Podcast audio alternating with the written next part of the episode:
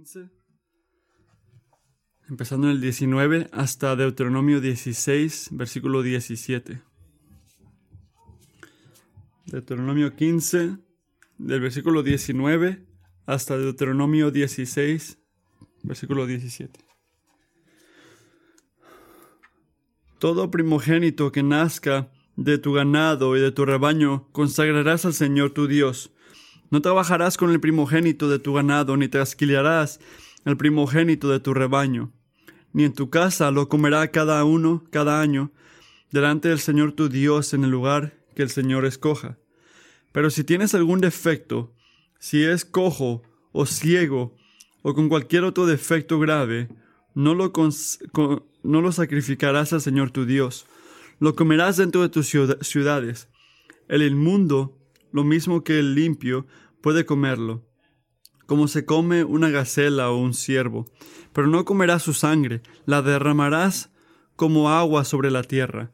Observarás el mes del Abib y celebrarás la Pascua al Señor tu Dios, porque en el mes de Abib el Señor tu Dios te sacó de Egipto de noche. Sacrificarás la Pascua al Señor tu Dios con ofrendas de tus rebaños y de tus manadas, en el lugar que el Señor escoja para poner ahí su nombre. No comerás a la Pascua con pan con levadura.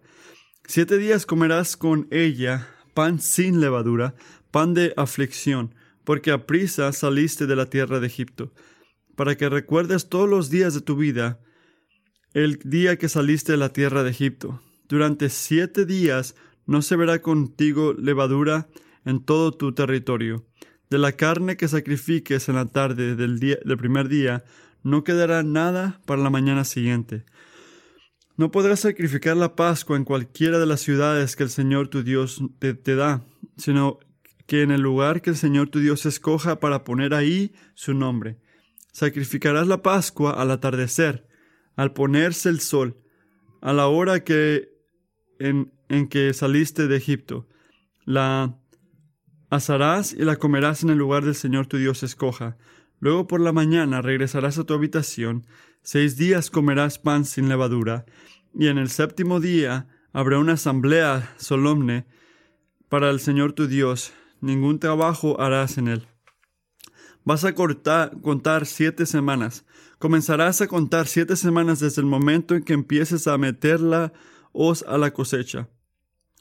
Entonces celebrarás la fiesta de la semana al Señor tu Dios con el tributo de una ofrenda voluntaria de tu mano, la cual darás según el Señor tu Dios te ha bendecido. Y te alegrarás delante del Señor tu Dios, tú, tu hijo, tu hija, tu siervo, tu sierva, el levita que habita en tus ciudades, el extranjero, el huérfano y la viuda que están en medio de ti, en el lugar donde el Señor tu Dios escoja para poner ahí su nombre. Te acordarás de que fuiste esclavo de Egipto, cuídate de guardar estos estatutos. Durante siete días celebrarás la fiesta de los tabernáculos, cuando hayas recogido el producto de tu era y de tu lugar.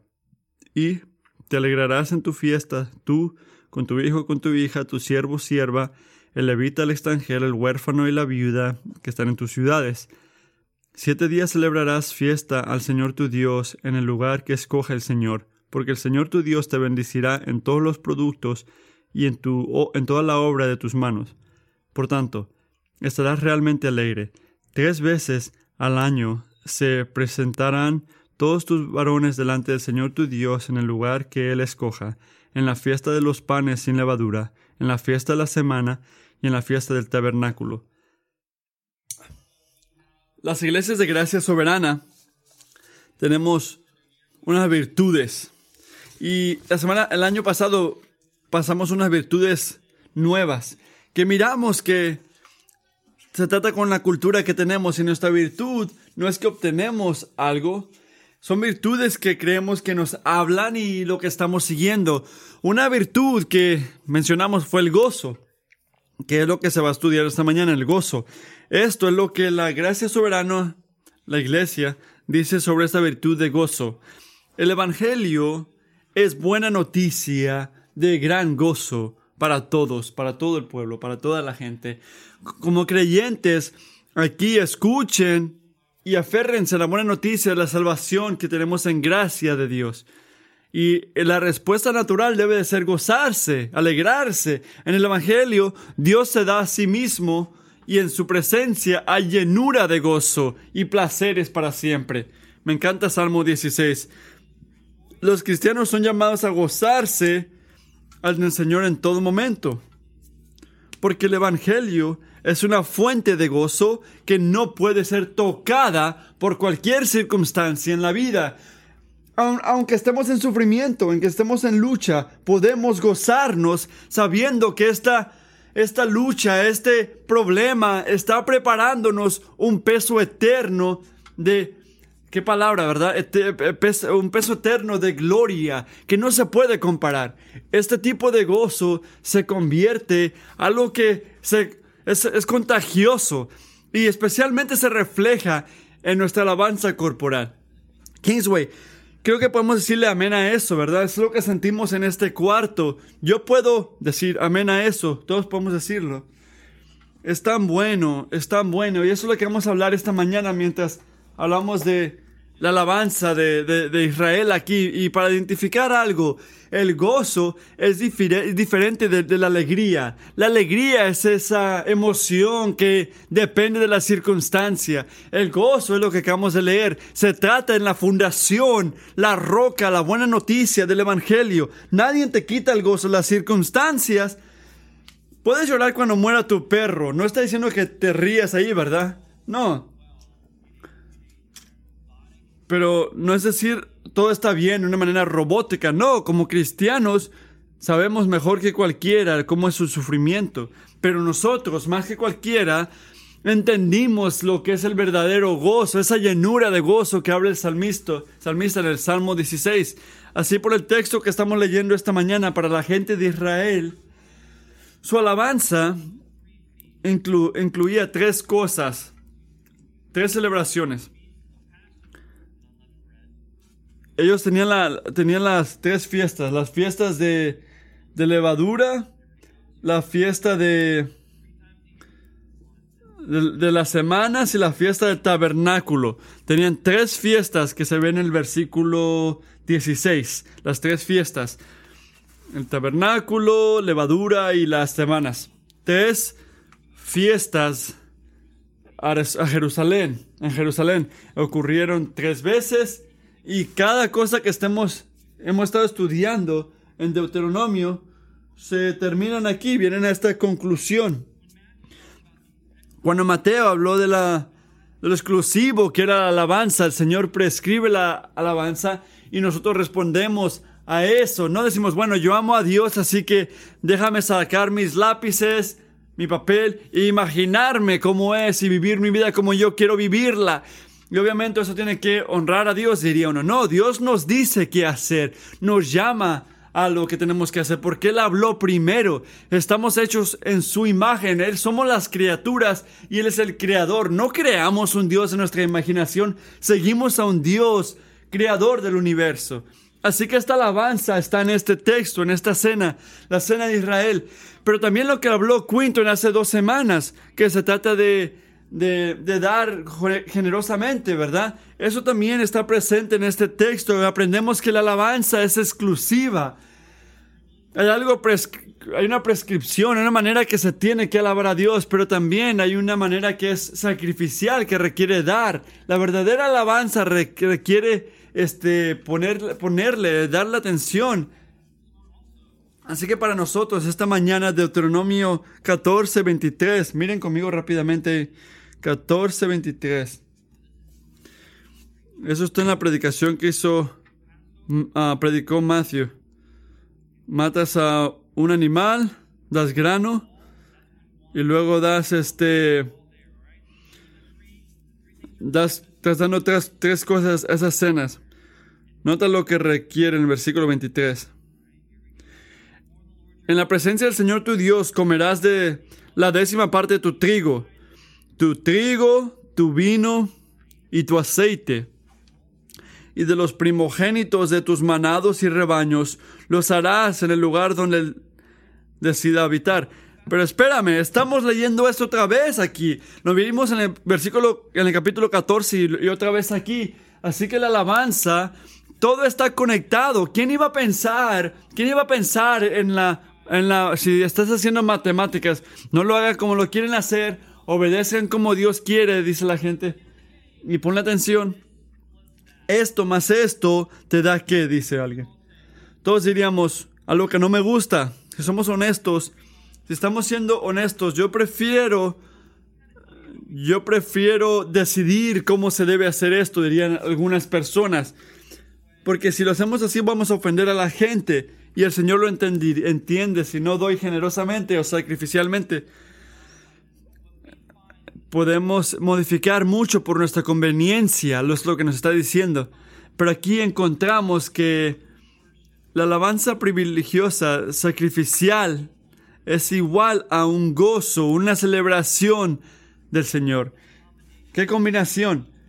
alabar a Dios como Él nos llama y hacerlo generosamente y sacrificialmente es un acto, un acto en comunión que nos da gozo, que lleva gozo. No es una cosa individual donde solamente soy yo y Jesús. Yo solamente voy con mi familia a Jerusalén. No, ibas con toda Jerusalén. Tus vecinos iban a Jerusalén. Era algo de comunión. Todos iban en naturaleza.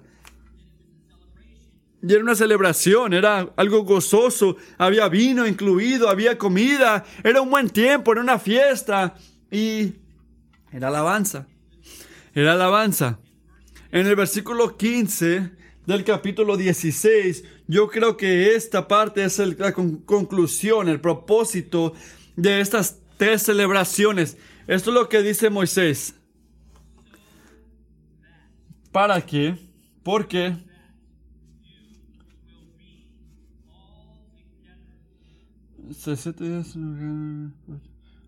Eh, para que sean todos unidos gozosamente, obedeciendo y siguiendo su voluntad para nuestras vidas y ofreciendo lo que tenemos, que solamente está ahí porque Él nos los dio. Y vemos ahí la celebración gozosa como el pueblo de Dios. A lo que vemos aquí y todo lo que vemos aquí en el texto es que cuando vemos la naturaleza de Dios, cuando vemos lo sacrificial de Dios, vemos aquí algo vertical, con Dios y nosotros.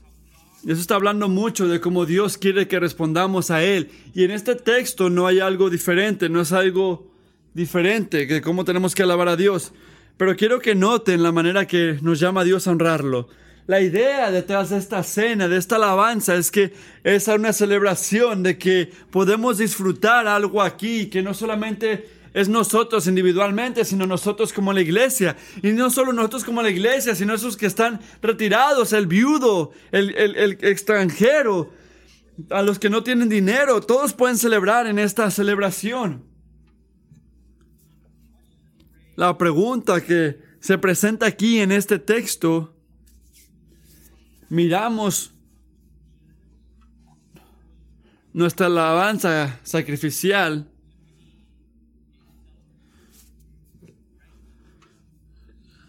lo vemos algo continuo.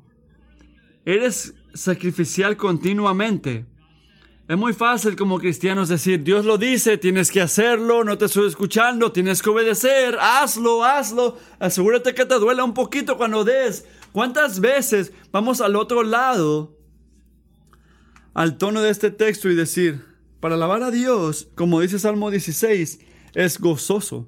Debes de, tú dar tus ídolos, tú arrepentirte de tus pecados y darle la espalda al pecado y ir a Cristo, no es vivir en una caja, es bendición, es la buena vida, es todo lo que deberías de tener, es todo lo que necesitas y es más, porque esta promesa te, te, decía algo que te iba a dar y no te lo daba, pero Cristo te da lo que pensabas que, que, necesitabas y todavía más, porque estamos hechos en su imagen y Él es un creador y Él sabe nuestra forma, Él sabe nuestra necesidad y generosamente nos las da en la cruz de Cristo. Estas cenas, estas celebraciones hablan de la actitud y el efecto que debemos de tener hacia Dios en cada época de nuestras vidas. Igual como ellos están ahí, eh, cada quien está en épocas diferentes. Nosotros no somos como granjeros, pero yo soy granjero, tengo mis abejitas. Pero pasamos por épocas en nuestras vidas y las fiestas representan nuestro corazón, nuestra actitud, la reacción que tenemos hacia Dios en cada momento. El gozo no es decir, bueno, cuando estamos salvos, aquí está un poquito de gozo. Gózate en esta cosa, gózate, en el Evangelio. Pero cuando esto pasa, ya no celebres. No es parte del menú esta semana. Esto es algo temporal. No, eso no es lo que nos dice el Evangelio. No es eso. El gozo para nosotros la actitud y la respuesta del gozo está en la mesa en todo momento. Para todos los que le han dado la espalda al pecado y han puesto su fe en Jesucristo. El gozo es algo continuo.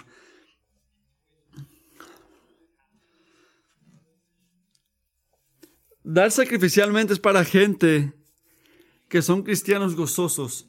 La alabanza es para la gente que están en lucha, que están batallando, que están ansiosos, que están sufriendo. El gozo es para la víctima, para el mentiroso, para el que está dudando, para el pecaminoso, para el que está maltratando a la gente, para el frío, para el que está cansado, esos que se sienten perdidos. Nota que estas celebraciones, estas celebraciones eran para hombres, para mujeres, para viudos, para los necesitados. Esto me llama la atención a mí que dice que literalmente es para toda esta gente, es para los viudos, es para, para, para ti, para tus hijos, tu hija, tu siervo, tu sierva, el levita, el que habita en las otras ciudades, el extranjero, el huérfano, los viudos, es para todos esta fiesta. Y la obediencia requiere que ellos celebren, todos, todos están bienvenidos en Israel a, a venir a estas cenas. Agarra a tu vecino, vamos a Jerusalén y vamos a celebrar.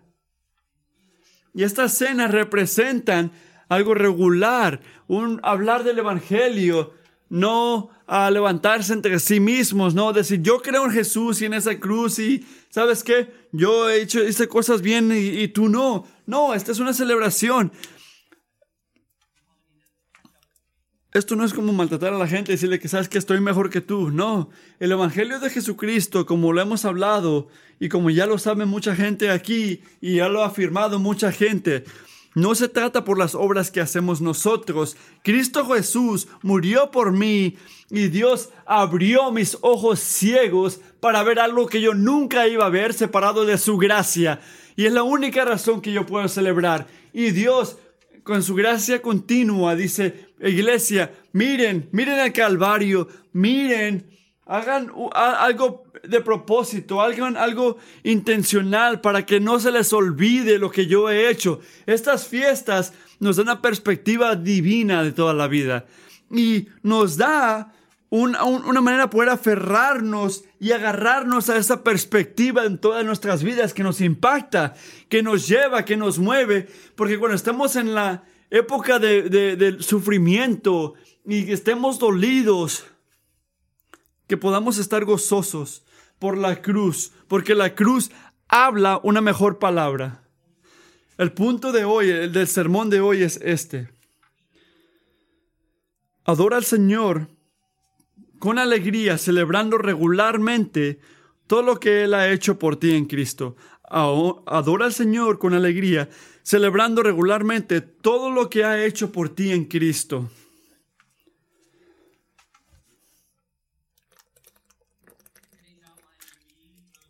Los puntos de hoy, van a haber tres puntos hoy. Cuando leímos estos pasajes, mucha gente dijeron, wow, ¿cómo va a fluir esto?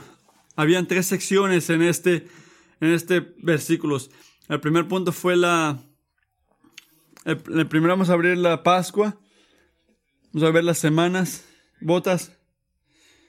Y, y, lo, hice tres puntos, ¿verdad?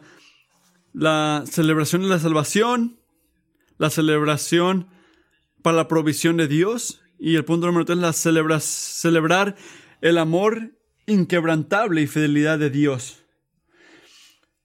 Así que lo que hizo aquí Caleb es que hizo tres puntos de las tres celebraciones, ¿verdad? Que había tres fiestas. La fiesta de los panes sin levadura, la fiesta de las semanas y la fiesta del tabernáculo. Y cada una tiene que ir, el enfoque de cada fiesta, la salvación, la provisión de Dios, el amor inquebrantable y la fidelidad de Dios. Así que ahora regresando. Este, iglesia, ¿cómo celebras tú lo que ha hecho Dios? Y es lo que nos quiere enseñar este texto. ¿Cómo celebra uno la salvación, verdad? Ese es el versículo 15, 19, hasta capítulo 16, versículo 8. De todas estas fiestas, esta es la que más conocemos, la Pascua. Ya la conocemos. Representa el tiempo que Israel estaba en Egipto y mataron las ovejas y lo pusieron sobre sus puertas y protegía al primogénito de la casa. La última plaga en, Egipto, Dios prometió quitar, remover, matar al primogénito de cada casa, cada casa en Egipto, cada casa en Egipto. Y esto incluía a la gente de hebreos que vivían en otros lugares. Todos estaban bajo el juicio de Dios.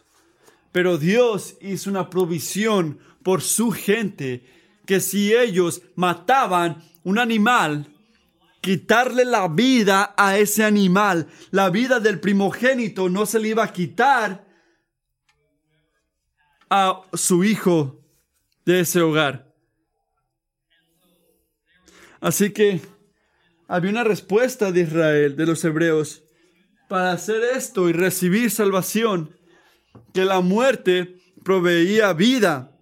Esta cena era la cena de la Pascua, era un recordatorio de la cena de la Pascua. Así que había la fiesta que se celebraba una vez al año, el mes de Abib que dice aquí. Hay un, hay un show que se llama Aladín que tenía un, príncipe que se llamaba Abibo, así que eso le recuerda a Caleb el mes de Abib.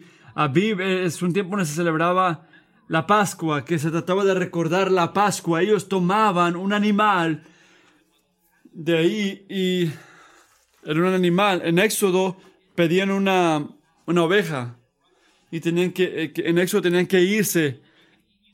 podías darle a comer a una familia con una oveja, pero ahora con la Pascua puedes hacer más. Puedes hacer hasta una, una vaca si quieres, porque una vaca para toda una familia por una semana tenías que matar algo grande ya. Y tenías que llevar eso a Jerusalén, matarlo y, celebrar, recordar que Dios, lo que Dios ha hecho en Egipto. Eso también se une con otra fiesta. Siento que necesito un pizarrón para dibujar algo aquí, para conectarlo todo. La fiesta de... La fiesta de los panes sin levadura era donde comías pan por once días en la fiesta de, las semanas tenías que matar un animal y comer pan después. Se entiende conectar esto porque ya estás comiendo este pan, estás celebrándolos juntos. Así que Moisés, se entiende que Moisés los conecte aquí. Así que recordar lo que Dios hizo en Egipto y recordar que se fueron a la tierra prometida, que iban a un lugar que estaban sufriendo y que Dios hizo una promesa hace mucho tiempo en Génesis a Abraham que te voy a dar una tierra. Ya tienes tu pueblo, ahora los que sigues que yo te voy a dar tierra. Ya vamos para allá. Dios te salvó y vamos a ir a un lugar. Así que, ¿qué se esperaba durante esta cena? Viajabas al lugar que Dios había elegido, que era Jerusalén, matabas ese animal, este, y en último lugar, celebrabas. Celebraban gozosamente, así que la importancia de esta cena fácilmente podía ser un sermón en sí mismo, pero voy a dar una conclusión este, directa. Hay, hay una importancia en los días, así que hay que ver la importancia de esta cena era tres cosas. Al punto el punto de tener esas tres cenas era para causar que Israel frene mientras empezaba el siguiente año. Para nosotros no estamos en una cultura de agricultura, así que cuando enero empieza, ese es el principio del año para nosotros, pero cuando el mundo todavía está frío y muerto. No empiezas hasta, hasta que las cosas empiezan a salir. Así que para ellos la Pascua era una celebración de un nuevo año de agricultura, por decir. Cuando miraban sus calendarios, estaban mirando a sus, sus este, rebaño y decían, mira, antes de que empiece el nuevo año, antes de que hagas estos planes, recuerda, no solamente recuerda, celebra, celebra donde estabas y donde vas. En segundo lugar, así que hay una importancia espiritual. La segunda, segunda categoría es la teológico. La alabanza, la perspectiva se está unida. Intenten conectar esto en sus corazones.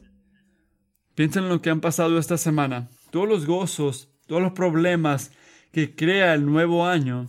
Porque hay unos israelitas en este punto que miraban muchas este, vacas que habían multiplicado.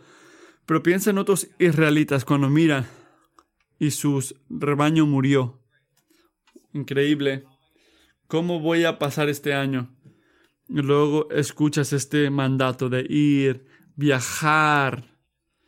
No solamente te subías a tu, a tu carro y ibas a Jerusalén, viajaban, se hacía mucha obra porque yo perdí tanto, diría el que se le murió su rebaño. Y Dios lo prescribe porque el, punto es perspectiva divina. El pueblo de Dios durante esta cena no solamente pensaba quién eran, pero en un Dios que era su salvación. Así que piensa en esperanza, sí, vida, las vacas están muertas o vivas, todo es posible porque salimos, porque nos salimos, nos, nos sacó Dios de Egipto. Donde estoy yo ahorita es porque ahora ya no estoy en Egipto, ya estoy viviendo en un lugar bendecido porque Dios me salvó de la esclavitud. Sí, es difícil. Este año me fue mal, este año fue glorioso, dirían algunos, pero esta es la verdad, que no soy un, esclavo en Egipto. Dios abrió el, el mar, un animal tomó la, el lugar por mí de mis pecados. Qué perspectiva, qué razón para celebrar. Y así que ellos iban, y no, solamente algo casual, una celebración casual, era el pueblo de Dios, la gente de Dios existiendo en la tierra, siendo salvos de Egipto, que ya no son esclavos. Ellos viajaban en, el, en la tierra hacia Jerusalén y su tierra la tierra que ellos pisaban era la tierra que Dios prometió en Egipto. No solamente era una celebración, tú podías caminar con tu familia, con posesiones. Cuando antes no tenías posesiones, en una tierra que antes no tenías, con una familia que se hubiera muerto, y puedes ir a Jerusalén, el lugar donde la presencia de Dios estaba, y podías celebrar y estar gozoso por lo que Él ha hecho por ti. Así que por nosotros, para nosotros como cristianos, ¿cómo se ve hablar de la Pascua? Un israelita puede decir que antes era un esclavo, pero ahora soy libre.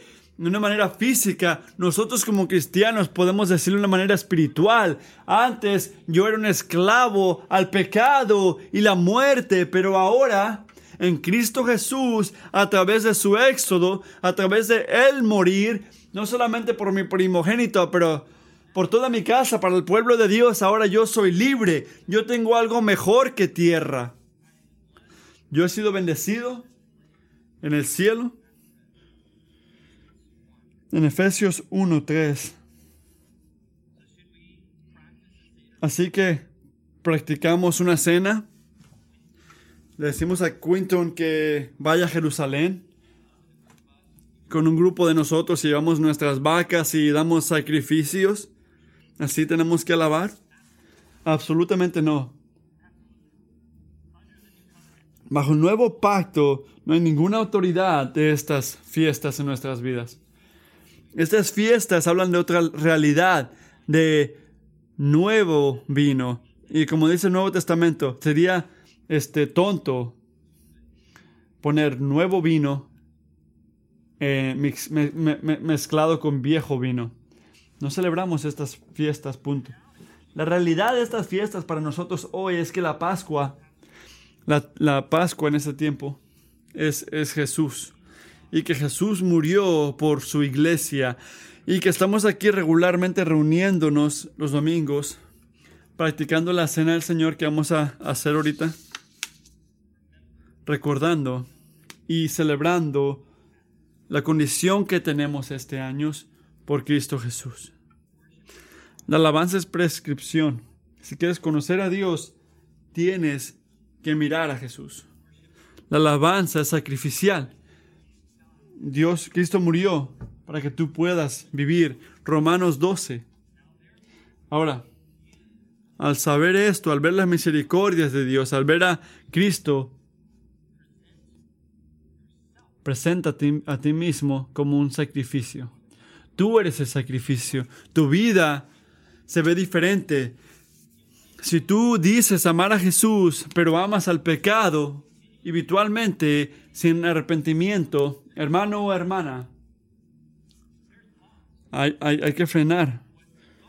Porque lo que enseña el Evangelio, nueva vida, significa nueva vida. Dios nos salvó de algo para algo mejor. Nos salvó de la esclavitud en Canaán y no podemos decir, hey, has intentado ese restaurante nuevo y me encanta ser esclavo y luego decir, bueno, yo pensé que estabas en Canaán. No, solamente estoy visitando Egipto algunos días. No, no se, no, no se alinea. Nosotros somos llamados a una nueva vida, a una nueva identidad. Y no podemos regresar a la vieja vida. La, la verdad gloriosa que podemos agarrar de este texto, que podemos recordar muchas veces, que podemos ser gozosos, es que el pecado mío se, lo tomó todo Jesús y me dio nueva vida en Cristo Jesús. Yo fui adoptado a la familia de Dios a través de Jesús. Yo fui dado su Espíritu Santo que me santifica, que me lleva de un lugar, un lugar de gloria al otro, un lugar de ser como Cristo al otro. Y que tengo una esperanza. Esta es razón para gozarse. Este es el punto de la cena. Así que hay que ser intencionales cuando lleguemos. Esto es algo regular. Vamos al grupo de comunidad. Nos reunimos unos con otros. Pero quiero enfocarnos, no solamente porque vas a estas cosas, pon, atención. Estás celebrando. Estás gozoso. No te ofendas cuando alguien te diga, ¿Estás celebrando? El Evangelio es buena noticia. Cuando alguien prueba esto en tu vida, ellos te aman. Porque el Evangelio es buena noticia. Así que para cada cristiano en este cuarto, tenemos que verlo cada año, en cada momento, en cada lucha, en cada batalla, y tenemos que ver la realidad de Cristo salvándonos de nuestros pecados nos reunimos y lo predicamos y nos enseñamos lo mismo una y otra vez, el Evangelio de Jesucristo. Eso es lo que enseña la Pascua. Recuerda, recuerda tu salvación. Así que hay que hablar de la fiesta de las semanas. El punto número dos. La fiesta de las semanas. Celebración, celebrando la provisión de Dios. En otros lugares puedes ver que se habla como la fiesta de los primeros frutos o el Pentecosto. Muchos nombres, misma fiesta. No te pierdas. Voy a decir diferentes cosas. La segunda celebración. ¿Qué podemos esperar de la celebración de las semanas? Recibe su nombre. Mire el versículo 9. Contarás siete semanas a partir del día en que comience la cosecha del trigo. Así que imagínate que estás en Israel, tienes mucho trigo, es tiempo de a sembrarlo, tienes el trigo, lo empiezas a colectar. La primera vez que haces esto, ahí empieza el tiempo y siete semanas después y un día celebran. Celebran la, la fiesta de las semanas porque representa eso. Así que 49 más 1 son 50. 49 más 1 son 50 cuando ves el Viejo Testamento, cuando ves la traducción del griego, en griego 50 o 50 es Pentecosto. Y ahí llega, llega el Pentecosto. Desde que toca, 50 días después, tiras una fiesta, Pentecosto. Estás pensando, bueno, yo sé para dónde va esto. Sí, tienes razón, vamos a llegar a Hechos 2 en un minuto. Donde hablaba, daba un sacrificio de sangre en el verano, dabas un sacrificio de grano.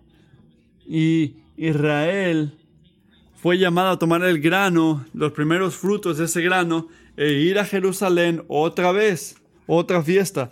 A mí me encantaría que hiciéramos esto tres años, tres veces al año, una fiesta grandísima como un barbecue y ensaladas y, carnes y, luego vino y, diferente tipo de alcohol. Moisés nos da este, otras razones para ver esta fiesta. Cuando ves la celebración de las semanas en otros lugares del Viejo Testamento, se habla como que donde vas a recoger tu, gran, tu, tu rebaño. Pero Moisés habla de algo diferente aquí, que no se ve en otros lugares. Vas a recordar que tú eras un esclavo en Egipto. Así que él hace un enfoque para la fiesta. Con la misma razón de la Pascua, tu salvación de Egipto. Así que tú recuerdas tu salvación mi casa no pudo estar aquí, yo no pude estar aquí sin que Dios me hubiera liberado. Yo fui salvado, antes era un esclavo, ahora soy libre. Así que ahora lo que puedo disfrutar, lo que puedo disfrutar ahorita y comer y darle a mi familia en esta tierra increíble que me dio mi Dios. ¿Sabes por qué puedo hacerlo? Porque Dios me salvó de Egipto. Ya no soy un esclavo. Y de eso se trata esta comida también. Bendiciones que son el fruto de la salvación. Y entiendo que a veces hay gente que dice, ¿por qué hablan tanto de Jesús muriendo en la cruz? Pueden hablar de otra cosa. Hay tanto más que se puede hablar como una iglesia. Podemos hablar en tiempos. O quién sabe lo que está en la mesa ahí. Pero Jesús en la cruz, ya entendemos, Él murió por nuestros pecados. Todo lo demás en nuestras vidas, las bendiciones que tenemos, es porque Cristo murió por nosotros. Las bendiciones de Dios significan nada y no se entienden separado de su bondad al morir en nuestros lugares y darnos virtud, dándonos vida eterna. Así que el grano enseñaba la provisión de Dios por Israel y no para arruinar la historia para las naciones, no tenían fidelidad, había luchas en sus vidas. Le enseñé la fidelidad, la fidelidad de Dios, pero después en el libro de Deuteronomio vamos a leer de bendiciones y maldiciones. Si haces esto hay bendición, si haces esto hay maldición. Para ellos recibir grano, no solamente enseñaba la bondad de Dios, también enseñaba la fidelidad de Dios. Enseñaba que Israel están amando a Dios, están siendo obedientes, están siguiendo su reino, su guía como rey. Israel, él no era así durante todo el Viejo Testamento. El mejor lugar para ver es en Joel 2. Vayan a mí a Joel, conmigo a Joel 2. Estamos leyendo el versículo 24 al 27. Joel 2.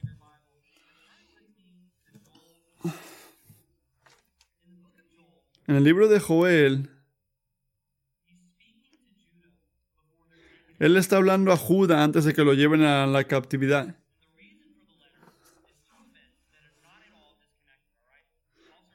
Aquí vemos esto, que, está la fiesta de, de la levadura, la fiesta de las semanas y del tabernáculo. Así que él está hablando a Israel y le está diciendo que están siguiendo ídolos, que están siendo infiel, que no están siguiendo al Señor. Y aquí tenemos a a gente que ya está perdiendo granados, que están comiendo el trigo, no hay suficiente agua para las uvas, no tienen a uvas.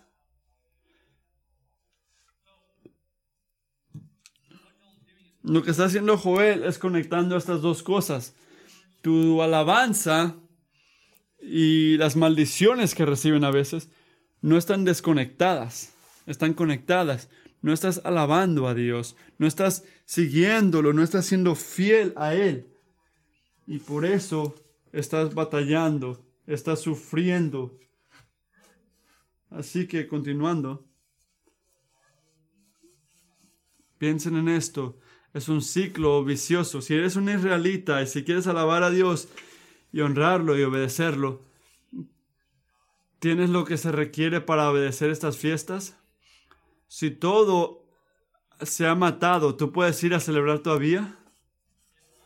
Si no ha llovido y los pájaros se han comido tus uvas y las olivas, ¿puedes celebrar todavía? No. Es un ciclo vicioso que está ocurriendo aquí. Pero miren conmigo a Joel 2, 24, 27. Dios llama a Israel para que se arrepienta. Nos llama a arrepentirse.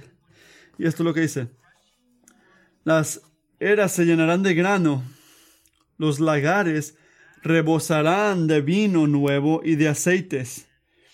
Yo les compensaré a ustedes por los años en todo lo de, y todo lo devorado, ese gran ejército de langostas que envié contra ustedes. Dios está hablando a Israel ahí, diciéndole que yo te voy a restaurar, yo te voy a restaurar los años que las langostas que, han, que envié contra ustedes, las grandes, las pequeñas, las larvas y las orugas, ustedes comerán en abundancia hasta saciarse y alabarán al nombre del Señor su Dios, que hará maravillas por ustedes. Y mi gente nunca más será avergonzada como mi pueblo. Entonces sabrán que yo estoy en medio de Israel, que yo soy el Señor su Dios y que no hay otro fuera de mí. Piensen aquí que Él va a llamarlos a un lugar, va a enseñar su presencia. Va a estar entre Israel y que Él es Señor su Dios y que no hay otro y su gente nunca va a ser avergonzada.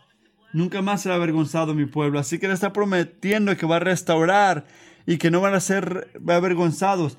Este texto no está hablándole a, a nada, Él está hablándole a algo que va a ocurrir no solamente está diciendo que te voy a dar granado, te voy a dar agua para que puedas ir a esta fiesta. No, Joel está apuntando a algo que está cerca. Y hay algo que está pasándole a Israel donde va a restaurar todo. Pero también está apuntando en un día donde va a haber otra restauración. El día que restaure a su pueblo, a su gente, como yo que he pecado tanto y que Estoy en este ciclo de pecado y pecado y que no puedo alabar y celebrar. ¿Cómo vas a quitarme esta culpa, Dios? Por gracia. Y eso lo vemos y vemos que se cumple en la persona y obra de Jesucristo porque Él tomó la culpa, Él tomó la vergüenza a sí mismo y nos dio su virtud, nos dio su bendición, su salvación y nos dio su presencia en el Espíritu Santo. Y eso es lo que encontramos en este texto. Y también hay algo increíble que se ve más adelante, un día del Señor, donde Él va a vindicar a su gente y juzgar a sus enemigos.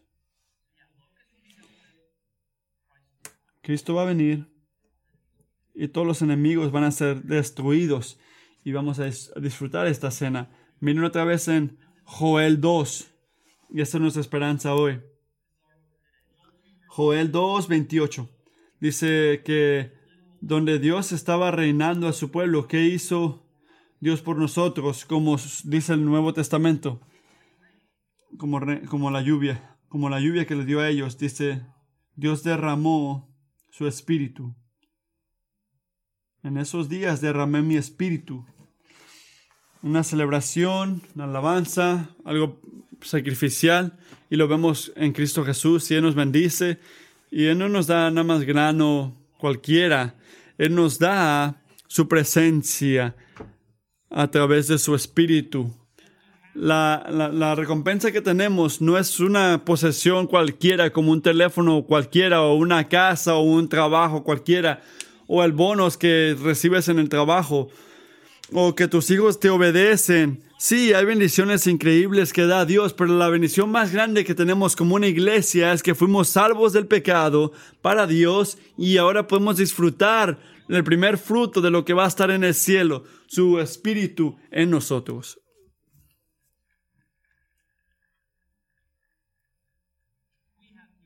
Tenemos nueva vida y vida abundante en el Evangelio de Cristo. La cena tenemos tanto que celebrar y gozarnos en eso. Y Él derrama su espíritu como la lluvia y nos da a sí mismo. Avanzando más, ya sé que estoy perdiendo tiempo, pero noten que hay un tiempo en esa restauración, restauración. Vamos a recibir lluvia y Cristo va a venir.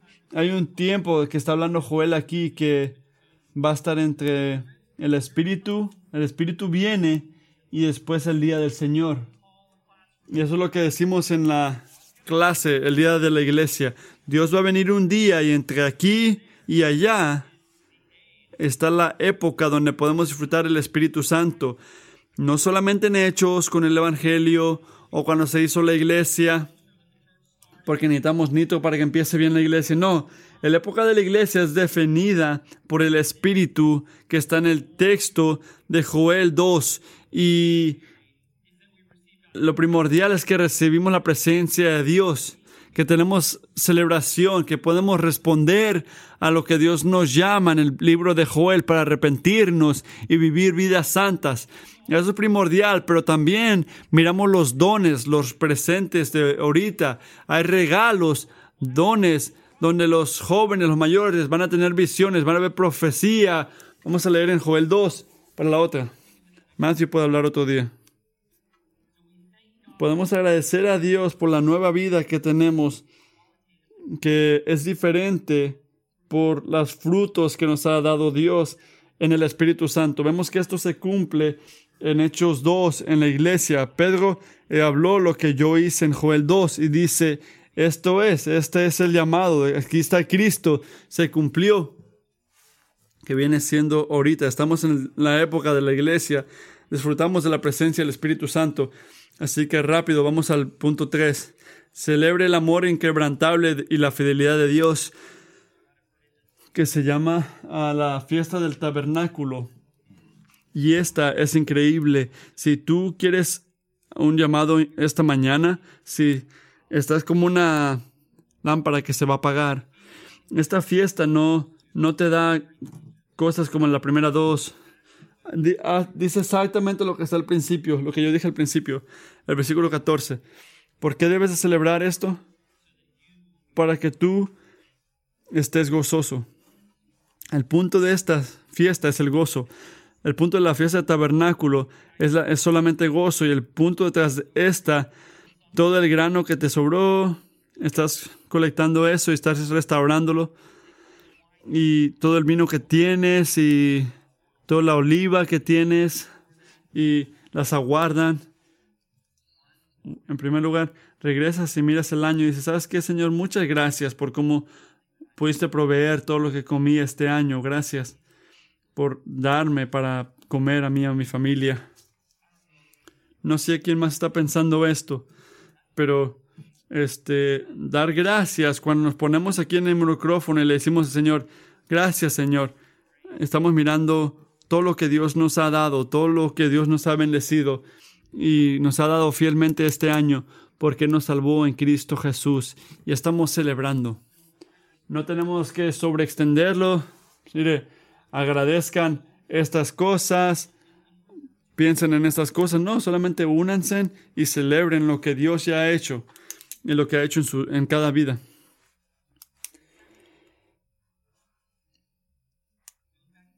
Cuando miras al año y ves adelante, a los días que vienen, tienes estas cosas para terminar el, el, el invierno. Y esta es una representación de la vida. El invierno que pasamos, Dios hay una, hay una, hay una fiesta que viene, el, el, invierno va a terminar, el invierno va a terminar. Va a haber gozo, gozo completo en lo de la oveja. Como dice Joel, hay, hay un algo inmediato. Cristo viene.